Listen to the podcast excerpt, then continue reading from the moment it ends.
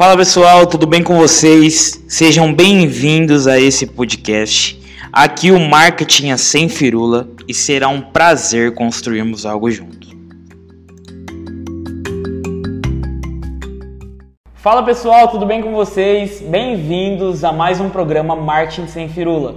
Você sabe que aqui o marketing acontece de uma forma descomplicada.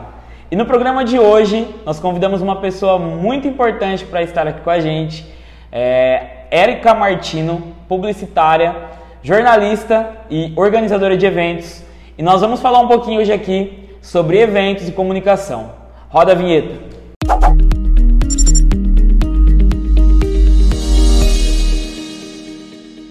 Damos as boas-vindas hoje a Érica Martino. É um prazer ter a sua presença aqui no nosso programa. E eu queria que você se apresentasse para o pessoal, o pessoal te conhecer um pouquinho mais. Ai, primeiramente agradeço o convite, né? Fiquei bem feliz, bem contente por poder falar de comunicação, que é um assunto que eu gosto tanto, né? E tão abrangente. É, eu sou formada aqui em Catanduva mesmo, me formei em publicidade, mas eu falo que sou a publicitária mais jornalista que existe, porque eu sempre parti para a parte de texto, para a questão dos textos, textos publicitários, e por fim acabei caindo num jornal e fui trabalhar até chegar a, a ser editora-chefe. De lá eu fui para revista, assessoria de imprensa, sempre trabalhando bastante com a parte de textos. E em um certo momento eu, trabalhei bastante com eventos corporativos. É isso aí, pessoal. A Erika é bem engajada em eventos e talvez eventos foi a área que mais sofreu durante a pandemia, né? É, tiveram as lives, mas nada substituiu o presencial na questão de evento, né, Érica? E eu queria te perguntar, qual foi o maior desafio? Aliás, qual está sendo o maior desafio, porque ainda a gente está em pandemia, é, no meio dos eventos? Olha, eu digo que a área de eventos teve que se reinventar, né? Porque do nada veio uma pandemia, que impactou seriamente em toda uma cadeia, não só nos organizadores, né? E é, eu trabalho bastante com evento corporativo, mas impactou qualquer tipo de evento, né? Os eventos sociais, principalmente, os casamentos, as noivas todas preocupadas, deixando formaturas, né? Toda uma rede. É, eu digo também que teve a, a parte boa nisso tudo, graças à tecnologia, que acabou facilitando muita coisa. Então a gente teve que sair correndo atrás das plataformas, de assinar as plataformas, de aprender como que mexe. De certa forma, balançou também é, nas estruturas e a gente conseguiu agregar conhecimento nisso. E a parte dos, é, lógico, nada realmente substitui. Um evento tem uma energia e é isso que o ser humano é social por natureza, né? Ele é sociável por natureza. Mas ainda assim, a, as tecnologias vieram agregar bastante. É, a gente fez, por exemplo, tem um cliente que eu atendo, ele sempre faz um encontro anual dos profissionais, enfim, com algumas palestras. E nesse ano, por este formato, nós conseguimos trazer palestrantes de outros países porque não teve o custo de trazê-los, né, de avião e tudo mais. Não, a gente conseguiu fazer um evento internacional com um custo baixíssimo porque eram amigos de, dos diretores ali, foi conversando, né? Foi convidando e eles participaram de casa, da casa deles e conseguiram transmitir o conhecimento. Sensacional. E você acha que a pandemia tirou um pouco é, as empresas da zona de conforto no que diz respeito a isso? Sim, com certeza. Teve que tirar e a gente teve que correr atrás para aprender e para pensar em novos formatos né? Como que a gente consegue eh, reunir pessoas de outras formas. Mesmo as, as próprias reuniões dentro das empresas, que muitas ficaram home office, se tornaram mais ágeis porque eles conseguem, por exemplo, é, delimitar o tempo das reuniões, as plataformas. Ó, então, para essa reunião, a gente vai ter meia hora. Vai acabando o tempo, o pessoal já agiliza, já não fica mais aquela reunião extensa, que no fundo é, um, é, um, é improdutivo, é um, às vezes chega a ser um retratado. percas de tempo em reuniões, né? Isso. Né? reuniões improdutivas.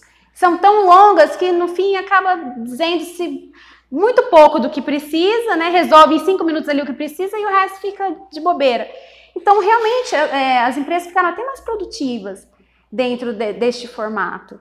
Pelo, pela experiência que eu tenho e das coisas que eu escuto do, das pessoas. Já falando um pouquinho de assessoria de imprensa, é, como funcionou nesse tempo é, de, de home office, é, nesse tempo que as empresas tiveram que se reinventar? Qual foi o papel da assessoria de imprensa nesses casos específicos? Olha, eu vejo assim duas coisas importantes. Primeiro que foi a, empresa precisou aprender a se comunicar com, com a imprensa e com os clientes, principalmente, a se posicionar. Desde a gente vai abrir, a gente não vai abrir, como que vai funcionar, né? Como que a gente vai atender as pessoas? E as, os clientes precisavam ficar sabendo disso, né? E no gerenciamento de crise, principalmente, porque muita coisa aconteceu. E a assessoria de imprensa vem nesse momento suprir eh, essa ausência de informação, porque por, no começo ficou todo mundo muito perdido, né? É, por exemplo, a, a, gente viu agora dos tanques de oxigênio. É, você acha que não foi a assessoria de imprensa que começou a divulgar que os artistas estavam se reunindo? Lógico, foi uma atitude bela, uma coisa bonita, mas a assessoria de imprensa viu nisso uma grande oportunidade de colocar o nome do artista né, em evidência por uma boa causa, e aí ele ganha reconhecimento, ele ganha prestígio. Lógico, a assessoria de imprensa passou essa informação e a coisa ganhou.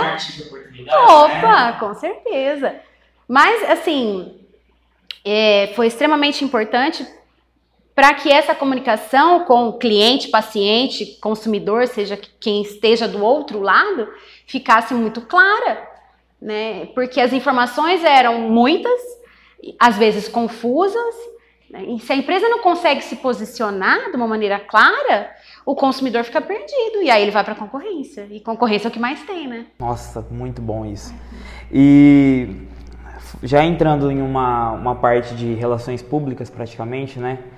É, o que, que você considera que foi determinante é, nessa pandemia especialmente?